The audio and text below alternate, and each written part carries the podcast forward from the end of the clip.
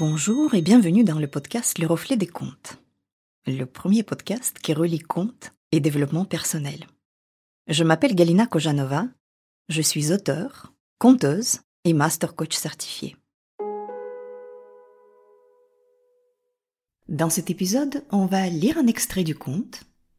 Ensuite, je partagerai avec toi des symboles et des clés que j'ai pu trouver à l'intérieur de cet extrait. Et pour finir, je te proposerai quelques exercices et des idées de réflexion.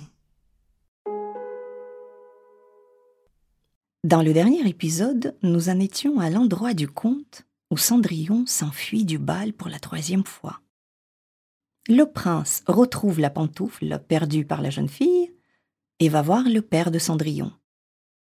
Sur ces entrefaites, écoute. Le lendemain matin, il vint trouver le vieil homme avec la pantoufle et lui dit Nul ne sera mon épouse que celle dont le pied chaussera ce soulier d'or. Alors les deux sœurs se réjouirent, car elles avaient le pied joli. L'aînée alla dans sa chambre pour essayer le soulier en compagnie de sa mère. Mais elle ne put y faire entrer le gros orteil, car la chaussure était trop petite pour elle. Alors, sa mère lui tendit un couteau en lui disant Coupe-toi cet orteil. Quand tu seras reine, tu n'auras plus besoin d'aller à pied. Alors, la jeune fille se coupa l'orteil, fit entrer de force son pied dans le soulier, et, contenant sa douleur, s'en alla trouver le fils du roi. Il la prit pour fiancée, la mit sur son cheval, et partit avec elle. Mais il leur fallut passer devant la tombe. Les deux pigeons s'y trouvaient, perchés sur le noisetier. Ils crièrent Roucoucou, roucoucou, et voyez là, dans la pantoufle du sang il y a. Bien trop petit était le soulier. Encore au logis la vraie fiancée. Alors, il regarda le pied et vit que le sang en coulait. Il fit faire demi-tour à son cheval, ramena la fausse fiancée chez elle, dit que ce n'était pas la véritable jeune fille, et que l'autre sœur devait venir essayer le soulier. Celle-ci alla dans sa chambre, fit entrer l'orteil, mais son talon était trop grand. Alors sa mère lui tendit un couteau en disant Coupe-toi un bout du talon. Quand tu seras reine, tu n'auras plus besoin d'aller à pied. La jeune fille se coupa un bout de talon, fit entrer de force son pied dans le soulier, et, contenant sa douleur, s'en alla trouver le fils du roi. Il la prit alors pour fiancée, la mit sur son cheval et partit avec elle.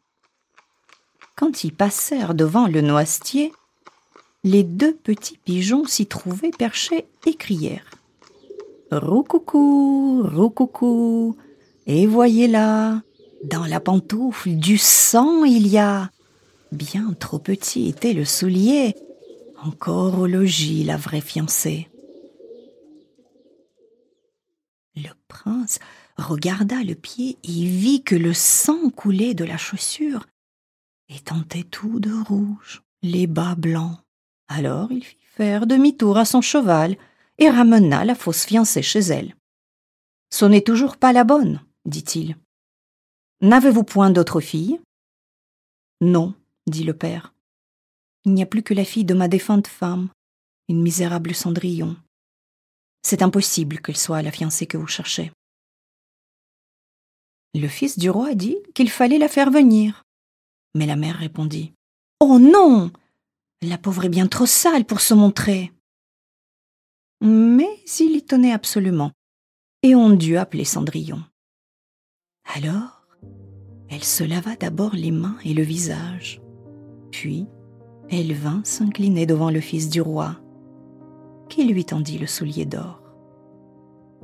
Elle s'assit sur un escabeau, retira son pied du lourd sabot de bois et le mit dans la pantoufle qui lui allait comme un gant. Et quand elle se redressa, et que le fils du roi vit sa figure, il reconnut la belle jeune fille avec laquelle il avait dansé et s'écria Voilà la vraie fiancée La belle-mère et les deux sœurs furent prises de peur et devinrent blêmes de rage. Quant au prince, il prit Cendrillon sur son cheval et partit avec elle.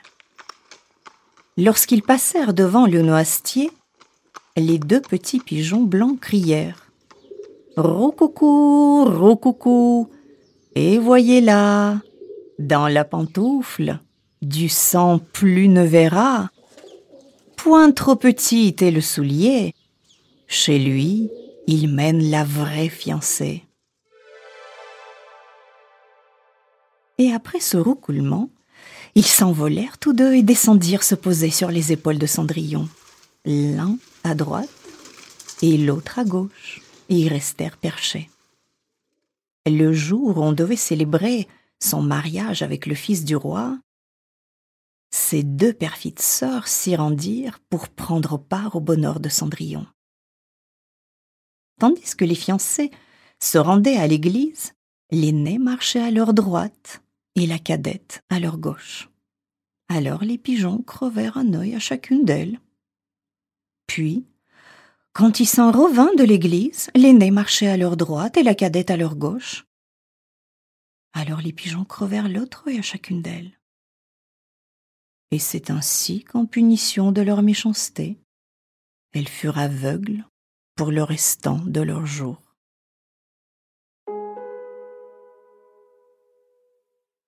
Et voilà, le conte est fini. Et j'ai bien l'impression que ça n'est pas tout à fait la version du conte que tu connaissais. On connaît tous le Cendrillon de Disney où tous les détails sanglants nous ont été épargnés.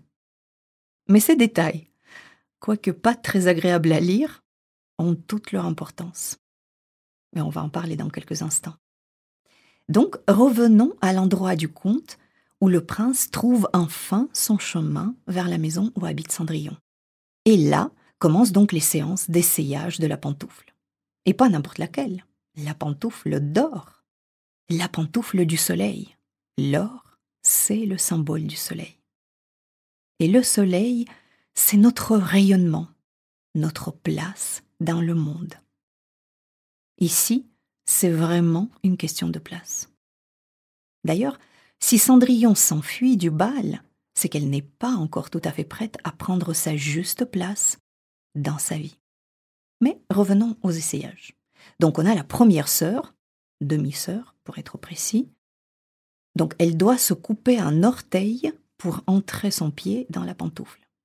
Mais qu'est-ce que c'est que cette histoire? En fait, être obligé de se couper quelque chose, autrement dit, se couper de soi pour entrer dans un rôle, dans une vie, dans une situation, si on doit se mutiler pour prendre cette place, c'est que peut-être cette place n'est pas tout à fait pour nous. On se coupe un orteil quand on renonce à ses valeurs, quand on trahit sa vocation, quand on est en désaccord avec son soi profond. Se couper un orteil, ça fait mal. J'imagine en tout cas. Renoncer à son intégrité, ça fait mal aussi. Hein. Ça fait tellement mal que on le sait, on le sent, et les autres le sentent aussi. Les oiseaux chantent dans le conte. Le soulier est plein de sang, le soulier est trop petit. Tout le monde s'en rend compte. La même histoire, alors peut-être même pire encore, se passe avec la seconde sœur qui se coupe un talon. Là, on est en suradaptation. Non seulement ça ne paye pas, on n'aura jamais le prince de toute façon, mais en plus, c'est un bain de sang. On est comme ces deux sœurs usurpatrices. Elles le sont, en fait, depuis le début du conte. Non seulement elles convoitent le prince, qui n'est pas pour elles, mais rappelle-toi, au début du conte, lorsqu'elles arrivent dans la maison, elles prennent tout ce qui appartient à Cendrillon, sa place, ses robes, ses droits, sa vie, tout. Usurpatrices, voilà ce qu'elles sont. Puis vient le tour de Cendrillon d'essayer la pantoufle. Elle prend son temps, elle prend le temps de se laver le visage avant de paraître devant le prince. Ce n'est pas anodin ce geste de se laver le visage, car il nous dit qu'elle est enfin prête à montrer aux autres, au prince aussi, son vrai visage, beau et propre. Et par là même, elle s'accepte. Et donc les autres vont pouvoir la voir telle qu'elle est et l'accepter aussi. Et évidemment, la chaussure est à sa taille. Elle a toujours été à sa taille. Car ça a toujours été sa juste place. Mais maintenant, en plus, les autres le voient. Et comme elle regardait le fils du roi en face, il l'a reconnu, nous dit le comte. Elle s'assume aujourd'hui, parce qu'elle regarde le prince en face. Autrement dit, elle regarde la vie en face. Elle n'a plus honte ni d'elle, ni de sa vie, ni de sa condition. Elle regarde la vie en face. Et tout reprend sa place enfin. Cendrillon va épouser le prince et va prendre sa juste place dans le monde, après ces quelques épreuves. Et les deux sœurs alors Alors elles finissent aveugles. Pourquoi est-ce que le conte insiste tant sur cet aspect euh, pas très agréable à lire non plus? Mais ça a son importance, comme toujours dans les contes. Les deux sœurs deviennent aveugles, mais aveugles elles ont toujours été. Aveugles à la bonté et à la beauté du monde, aveugles à la souffrance, aveugles à leur propre ressenti aussi, et prêtes à tout pour usurper la place de l'autre, sur les conseils de leur mère. Ce n'est pas un destin très enviable. Alors je te propose un exercice ici. Identifie pour toi des endroits où tu voudrais, où tu voulais quelque chose, mais au fond de toi, tu savais que ça n'était pas pour toi. À maintenant, identifie les situations ou les moments où tu te sens, où tu t'es senti à ta juste place. Et quelles sont les émotions qui vont avec? Fais cette petite introspection. Tu verras, c'est très intéressant. Tu trouveras la liste des questions pour faire cet exercice dans les notes de l'épisode. Comme d'habitude, si tu as envie de partager avec moi tes réflexions ou tes questions, tu peux m'écrire à l'adresse email que tu trouveras dans les notes de cet épisode. Il ne me reste plus qu'à te donner rendez-vous dans 15 jours pour un nouveau conte. Si cet épisode t'a plu, n'hésite pas à le partager autour de toi. Merci d'avoir écouté ce podcast. Je crois que les contes peuvent nous aider à devenir les créateurs de notre vie. Créer son compte, sa vision, c'est une étape essentielle pour prendre sa vie en main. Dans ce podcast, j'aimerais t'offrir des outils pour écrire ton compte à toi, celui qui te permettra de créer ton avenir. Car si tu ne le fais pas, qui le fera? À très vite pour un compte.